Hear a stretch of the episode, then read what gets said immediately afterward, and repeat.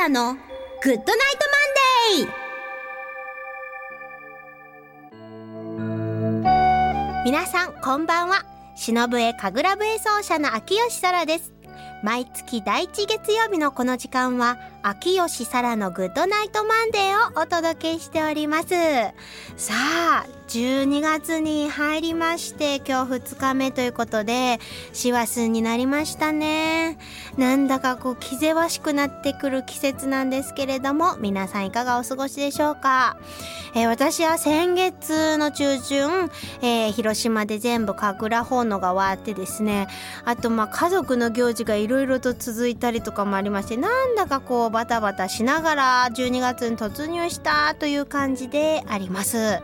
さてさてまあそんな気ぜわしい中でも心を落ち着けて、えー、放送をやっていきたいと思います、えー、本日なんですけれどもまずサラの子育てハッピートークをお届けしましてその後ようこそゲストコーナーには、えー、広島ご出身のですね書道家坂口赤道さんお迎えして楽しいお話を、えー、お届けしたいと思っております。どうぞよろしくお願いします。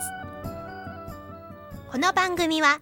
屋根で守り床で支える防水材床材のパイオニア田島ルーフィングの提供でお送りします。日々の練習楽器のケア。これは私たちミュージシャンが美しい音楽を奏でるために欠かせないもの。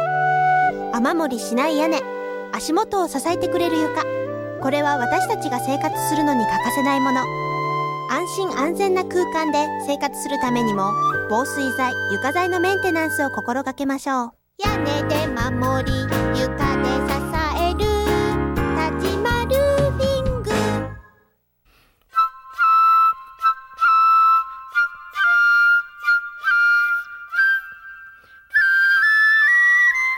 さらの子育てハッピートーク。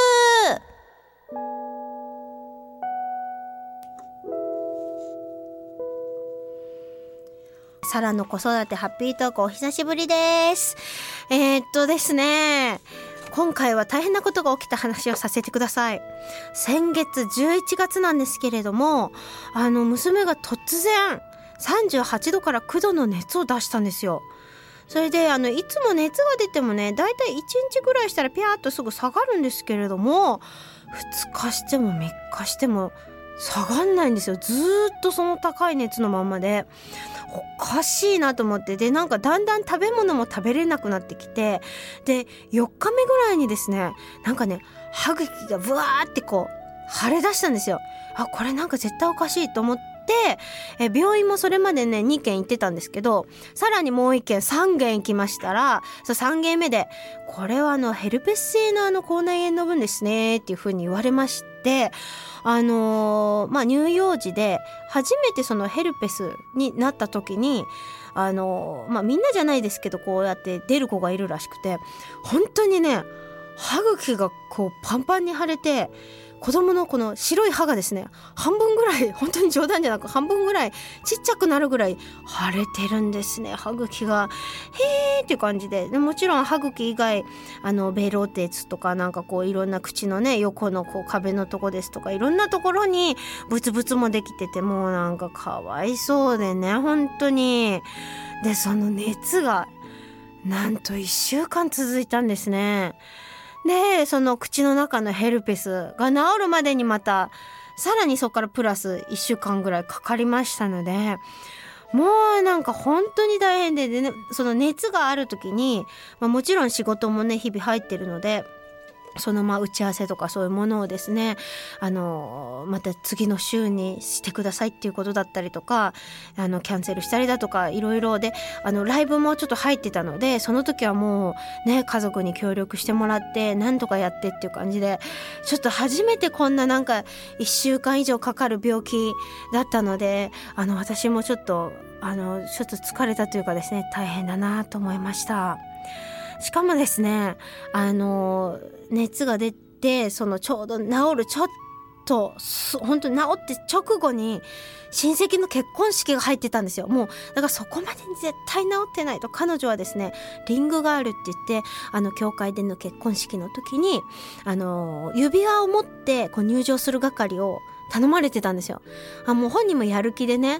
あのその気になってたんですけどもうとにかくあのこの病気のせいで機嫌が悪くてですね結婚式には行けたんですけどまさかの辞退をするという 結果に終わってしまったんですがまあ行けてよかったかなというふうに、えー、今では思っております。さらにですね、えー、11月の最終週はまだあの2歳なんですけれどもうちの子はあの数えで3歳ということで七五三もやりましてですねまあ本当にあの元気に健やかにとにかく成長してほしいなと病気とか怪我とかねしないでねやっぱり元気に育つことが一番だなということであのしっかりと自分自身お祈りしてきたところであります。というわけであんまりハッピーな話じゃなかったですけど ちょっと大変な話だったんですけど以上サラの子育てハッピートークでした。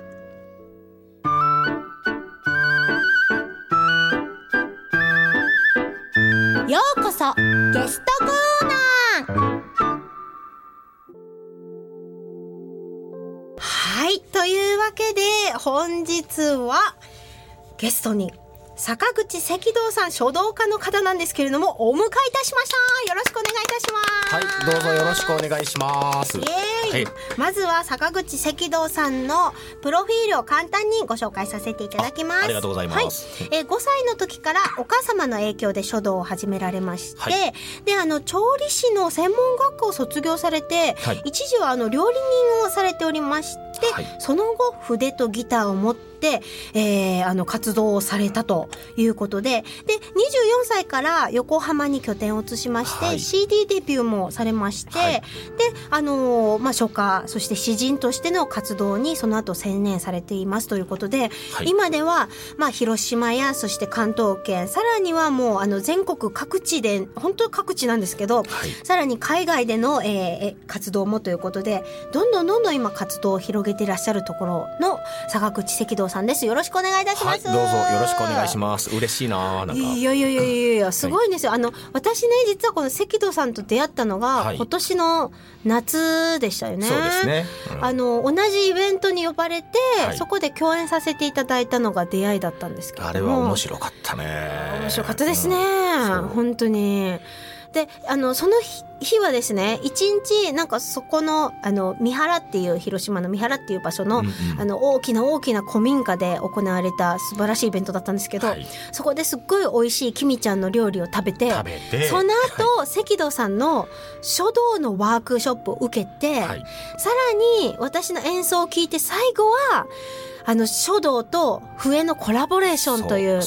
なんかてんこ盛り盛りな。本当。主食を置かずに主食を食うみたいなやつね。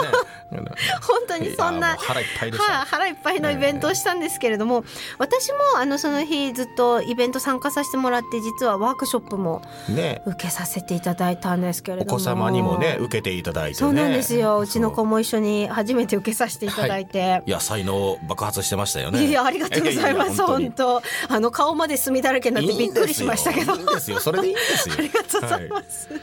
いや本当にねワークショップ面白くって、はい、その時私が体験させてもらったのはとにかくあの半紙の上にね、はい、何でもいいのに自分の好きな文字を一つ書いてくださいって言われて、はい、まあ、書くわけですよ。はいはい、それでまあそういうのできましたねと。うん、そしたら同じ文字を書くんだけどこんな気持ちになって書いてみてください。そうですそうです。っていうことで、うん、赤道さんがいろんなアプローチでその書に向き合わせてくれるっていうかね。そうですね。僕基本的にお手本書かないんで、うん、そうそうお手本なかった。そう。だから要はその人の内側にあるきっとこんなもんだろうをお前もっとそんなもんじゃねえだろうっていうところに要はお手本を1枚書いて渡すってそれが悪いわけじゃないんだけど、うんうん、やっぱりちょっと先生としてもちょっと放棄した感じになっちゃうじゃないですか。あとはてめえで勝手にやれよみたいなになっちゃうので。じゃなくてできる限りこっち側も相手が10人いたらこっち側も10人分のパワーを一人一人に出して、うん、あのマインドと向き合うというか、うん、でちゃんとそこにだからお手本学校が本当は楽なんですよ。任せれるから。であと僕はボーンと座って書いたの持ってくりゃいいよっていうスタンスではちょっと僕があのそろそろリスナーの皆さんお気づきでしょうけど僕、うん、あの熱血解禁組なんでですね。そうなんですよ。すごい熱血なんですよ。だからね、お手本がなくで逆にお手本がないから隣の人と比べっこもしなくていいわけですよ。うん、確かに、そう。うん、文字が被ることもなかったですよね、その日も。うん。でどんどんどんどん例えば「黒」っていう漢字を書くんだけど、うんうん。今この「黒」っていう漢字を知らない例えば海外から来られた方が見てこれはきっと赤っていうものを表してる字だよねって思えるような黒を書いてみなさいとかそういうテーマを与えるんですよ。うんそうするとなんとなく形だけを作ってその美しく書く。これも大事なことなんですけどその向こう側にあるものをぜひ提供したくって僕はやっぱりね授業でも言いましたけどはい僕のコピーを作りたいわけじゃなくって、はい僕も見たことがない素晴らしい線や点の集合体を書く人に出会っていきたいとそのお手伝いができたらいいなと思ってワークショップさせてもらってるんでですね。素敵。ね、あの本当になんかマジックにかかったかのような感じでやってるとそのまあ関戸さんがこう一人一人にやっぱ熱量も注いでくださるおかげもあってかはい、本当にねなんか自分の作品にどんどんのめり込んでいくんですよ。そうそうそうそれがすっごくなんか面白くってなんか本当に信じられない枚数の 一つの文字を書いて最終的に終わってるんですけどでそうなんもなんかもうあっという間の時間で全然それが1時間ぐらいやってたんですかねあれ。いやあれね1時間半やりましたあよ。そうだったんです、うん。すっごいもうなんかねよくわかんない。じ時間がよくわかんなくなっちゃうぐらい、はい。あの本当に面白かったです。そうなんですよ。だからやっぱり最初の導入でしっかりと皆さんがそこにのめり込んだら、変なしそこからは逆にほっといてもみんなどんどんどんどん書きたいっていう欲が出てきたらうんあのどんどんどんどん勝手に進化していって勝手にもっと紙くださいもっと墨くださいになってくるんでそうそう机の上にあんなに置いてあって、半紙がもう、あれなないもうないみたいな感じで一瞬でなくなる先生もっとくださいみたいな感じでみんな読んでてそう本当に面白くって、はいそれでなんかこうどんどんどんどん自分の知らなかった自分に出会っていくことによって最終的にできた作品がなんかこう客観的に見るとあえ自分でもこんな作品書けちゃったんだ。えもっと書っていうものをやってみたいというか奥深さをうん。自分自身の活動を通して感じるっていう体験だったんですね。いいまとめ。あ素晴らしい。ちょっと今のフレーズ使わさせてもらおういろんなところでいやでも本当によくて。でその時に関戸さんがすっごい褒めてくださって、はい。で子供の作品も同じようにあのすごい褒めてくださって。はい。このこの子供さんの作品とこの最後にできたこの作品をついにして一緒にあのお家に飾ってくださいってすごいおっしゃってくださって。であの実家にすぐ帰ってですね父に額に入れてもらってですね、はい。2つの作品をこう今飾ってあるんですけど、はい。やっぱりなんかいいですね。でしょ？うん。やっぱりね形だけ整ったものは飽きるんですけど、うんうん。ああやってちゃんとご自身が書かれたりとか、ちゃんとその思いを込めて書いたものっていうものはずっと見飽きないんですよ。うん。だからやっぱりそこを作っていかないとダメだしそれができるようになってくると、あの昔「ベストキット」っていう映画があったんですけどね、要は空手なんか全然やってなくてもワックスかけてワックス取ってみたいな感じでやってる映画があったけどいつの間にか空手で優勝するみたいな昔映画があったんですけど僕のあの教え方はまさにそれをやっているのでだからそうやってみんなわーって自由に書いたもうなんかや勝手にやっていいんだって思ってるけど実は一番難しいことをやらしていて口車に乗せてね。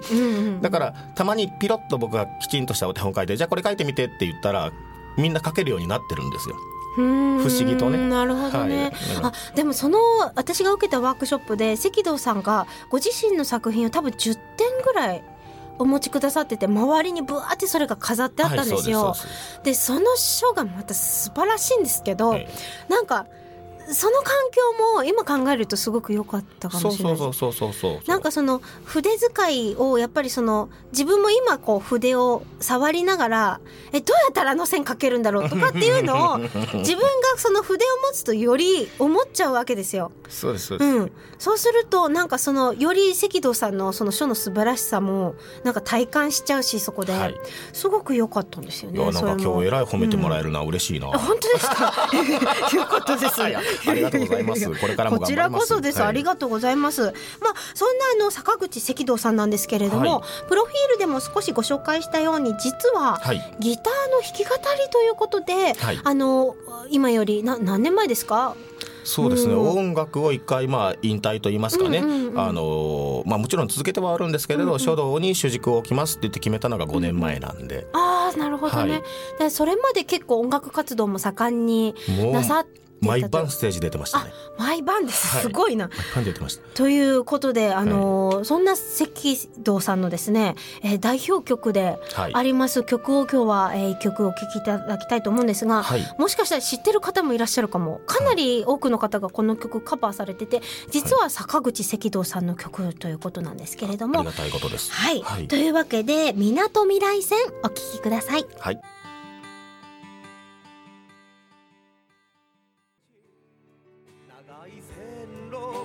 お聞きいただいておりますのは坂口赤道さんで「えー、港未来線」ということでねえ赤道さん、はい。この曲かなり多くの方がしかも女性のシンガーがあのカバーされてるっていうことなんですけれども。そうなんですよ。まあ歌自体もね女性言葉で書いてるのではい、でその結果何が起こるかっていうと僕がたまにね横浜とかでライブをすると、やっぱり偽物扱いされるんですよね。でもう逆に「あれ？坂口さんもこの歌知ってるんですか?」とか言われて「いやいやこっちが書いたこっちが」っていうね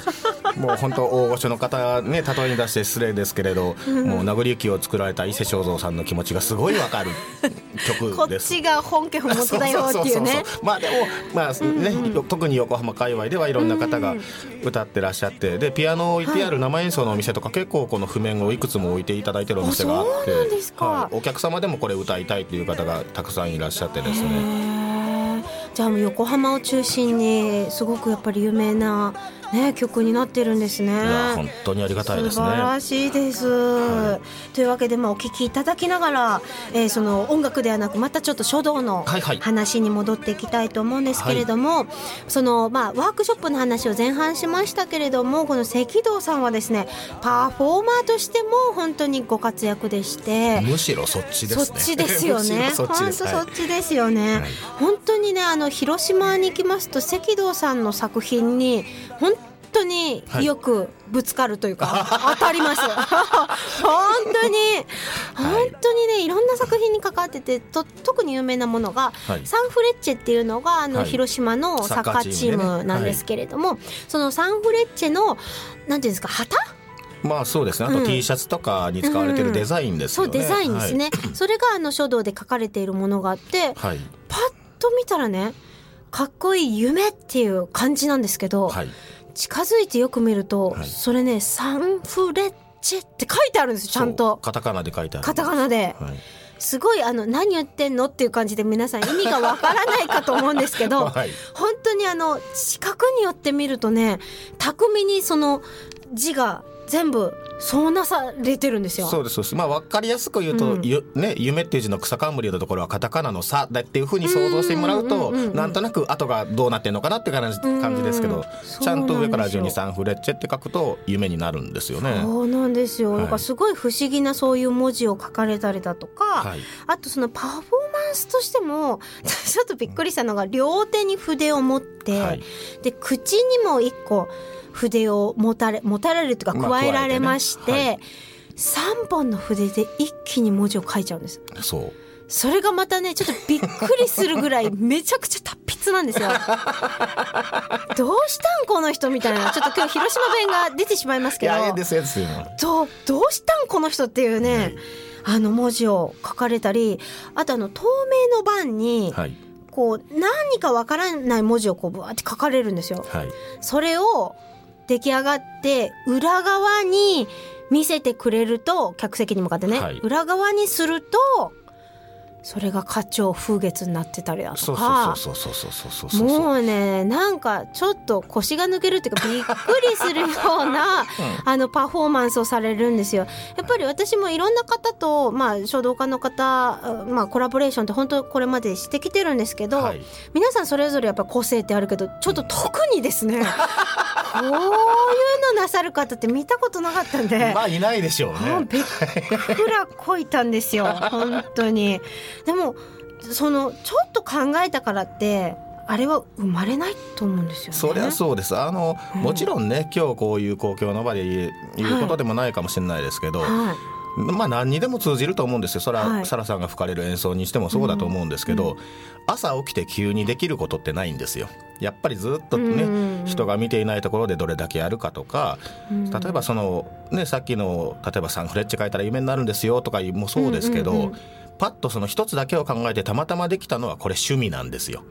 やっぱり100以上1000以上作ってその中からさらにブラッシュアップしてその中でも一番いいものを一つだけチョイスして出すために1個出すために999は無駄になってもそれをやっぱり哲学として作り続けてきたものを抜粋する。っていうものを皆さんの前にご披露させてもらうからやっぱり一緒に感動というかね、あ僕も作ってよかった。でお客さんも楽しいものを見てよかったっていうよかったよかったを作るためにはやっぱり作家であり演奏者であり歌を歌われる方、まあ、ものづくりされる方は全て、言ったら白鳥のね水面下の足じゃないですけど、やっぱりでもそれをすることがやっぱり楽しいんですよね僕は。だから常になんかヒントないかなっていうなんかずっと物探しで発想探しはずっとやってますね。だからさっきのお話に触れてもらった三刀流も、はい。僕まあ剣道の先生もやってるんで剣道は二刀流っていうのを使うんでしない2本持つんですけど、だからまあもともと2本の筆で字を書くことはできたんですよ。まあ練習しましたけどね。でも二刀流の剣道も相当これ皆さん普通に言ってますけどかなり珍しい方なんですよ。そうですね。できる人って結構限られてますそうですね。はい。はい、ありがたいことに、でそういうことをさせてもらいながらやってて。でまあ学校にねいろいろ特別授業で回ってた時にある子供さんにね、某海賊アニメの中に刀を3本持つ某キャラクターがいるんですよ。ねまあね、何とは言いませんけど、何ピースとは言いませんけど、でそのキャラクターがやっぱり子供たちの中ではリアルなんですよ。あれはアニメのものとかこれは生きてるものとかじゃなくてリアルなんですよ。でその時に僕は二刀流見せてた時に、いや三刀流の方がすごいしって言われたんですよ。で正直何この「うんガキ」って思ったんですけど。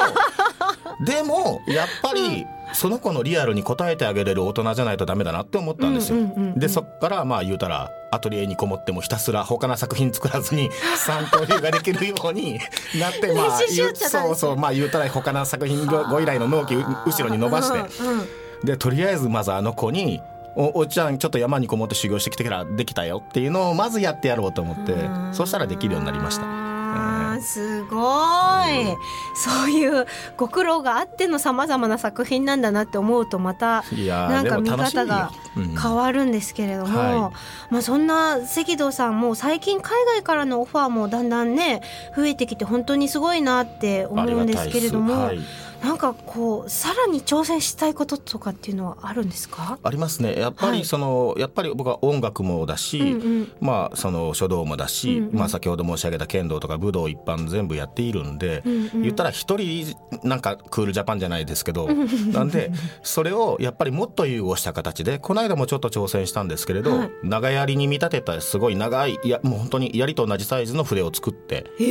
でその槍を使って槍の演舞をしてそのまんまその槍として、まあ、穂先は筆なわけですから、それで書くっていうような武道と、まあ、書道を一緒に融合させたような型を自分で作ってみるとか。そういったことをどんどんやっていきたいし今度はまだまだ僕も若輩もんで若いんですけれど、もっともっと今から夢持って大筆パフォーマンスしたいとか思ってる若手たちにもっといろんな技術とかアイデアを今度は伝えていけれる側になれるように邁進していこうかなと思ってます。はあ、素敵、うん、ちょっと槍のめっちゃ気になるんで今度槍と一緒にコラボさせてください。ぜひぜひよろしくお願いします。ぜひお願いします。はい、ということでもうあっという間の時間だったんですが、はい、本日のゲスト坂口赤道さんでした。本日ありがとうございました。はい、こちらこそありがとうございました。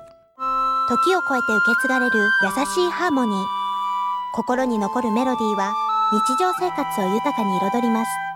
強い日差しや雨から私たちを守る屋根。滑ったり転んだりしない安全な床。何気ない毎日を確かに見守る防水剤、床材は安心安全な暮らしを守り支えてくれます。屋根で守り、床で支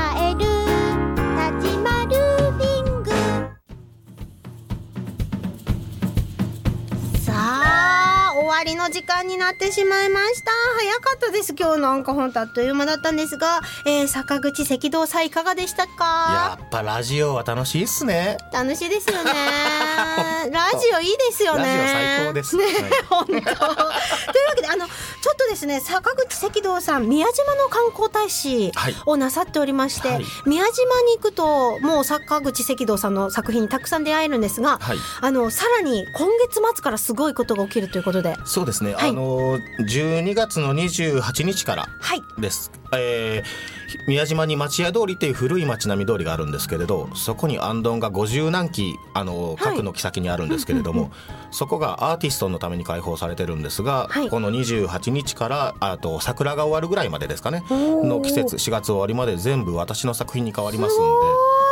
ぜひ宮島にえー、宮島にじゃあ皆さん観光に行かれた時はぜひ坂口赤道さんの作品にも触れてください、はい、えー、私は明日12月3日が南青山曼荼羅でライブありますのでぜひ遊びというわけでこの番組は放送終了後インターネットのポッドキャストでも配信をしております。各検索サイトから FM 西東京で検索をしてみてください、えー、次回来月の第1月曜日のこの時間もどうぞお楽しみに。